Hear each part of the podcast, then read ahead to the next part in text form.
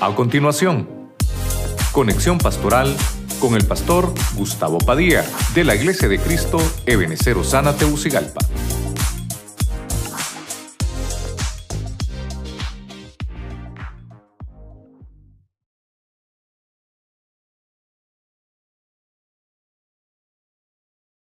Al tema yo le puse superar la adversidad. Ahora, ¿cómo puedo superar la adversidad? Bueno, primero tenemos que identificar qué adversidad es. Vimos la cárcel, es una adversidad. La cárcel para nosotros pudiera ser una prisión injusta, como lo hemos visto en el pasaje de Hechos 16, 25. Pero lo que dice el Señor es, ¿cómo vas a superarla? Yo te voy a abrir las puertas, porque la cárcel es cuando se te cierran las puertas.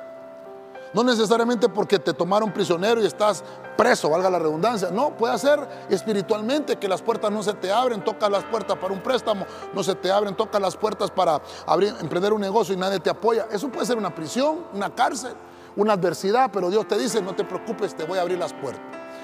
En el punto 2 vimos otra adversidad llamada tormenta.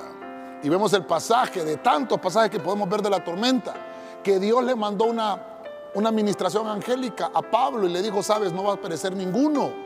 Dios da ánimo. La tormenta también puede ser un tormento que estás recibiendo, algo doloroso.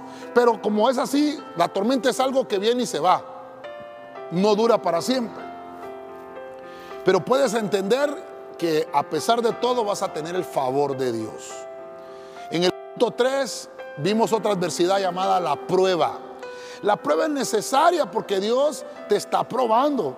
Eso es lo que te dice. Dios te está probando. Estás viendo, está viendo Dios de qué estás hecho. Porque es un necesario proceso. La prueba es necesaria. Es un fuego que viene para purificarte y quitar las impurezas. En el punto 4 vimos una adversidad llamada la zaranda.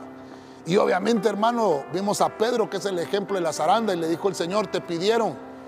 Pero ¿por qué Dios lo permitió? Porque es una permisión del Señor para limpiarnos.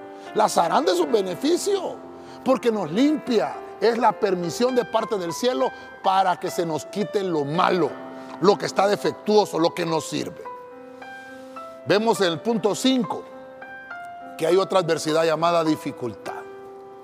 La dificultad es un breve aprieto. Es algo que te, que te estrangula, pero es poquito. No te van a matar, hermano. No vas a morir. No vas a morir. Eso se llama dificultad. E, es aquello que se te pone en el camino. Es aquel obstáculo que se te pone en el camino porque eh, estás avanzando. La dificultad es una adversidad que te hace entender que estás caminando. Todo lo que emprendas, en todo lo que hagas, en todos los proyectos que hagas, vas a encontrar dificultades. Pero se están hechas, ¿sabes para qué? Para que tú las superes. Pero tienes que recordar que en medio de todo eso tienes que preservar la fe. No debes de soltarte de la fe. Presérvala y vas a superar la dificultad. En el punto 6 vimos una adversidad llamada sufrimiento. Y vemos que el sufrimiento es el resultado es el dolor que provocaron las otras adversidades. Es el dolor que provocó la cárcel, el dolor que provocó la tormenta, la prueba y la zaranda, incluso la dificultad. Eso se llama sufrimiento, es un dolor. Pero eso es, hermano, necesario. Y Dios lo que dice, recibe la paz. Por eso Cristo, cuando se le aparecía a sus discípulos, decía, paz a vosotros les estaba ministrando paz. Y una vez que tú pases ese sufrimiento y lo superes, vas a poder consolar a otros.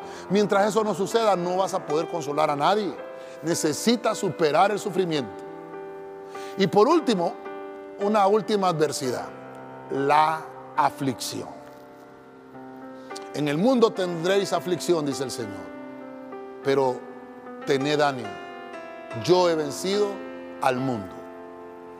La aflicción es algo que es poco favorable para nosotros. Es una adversidad. Pero el Señor nos vuelve a decir, cobra ánimo. Estoy contigo. Vas a superar la adversidad en el nombre de Jesucristo. Amén. Y amén.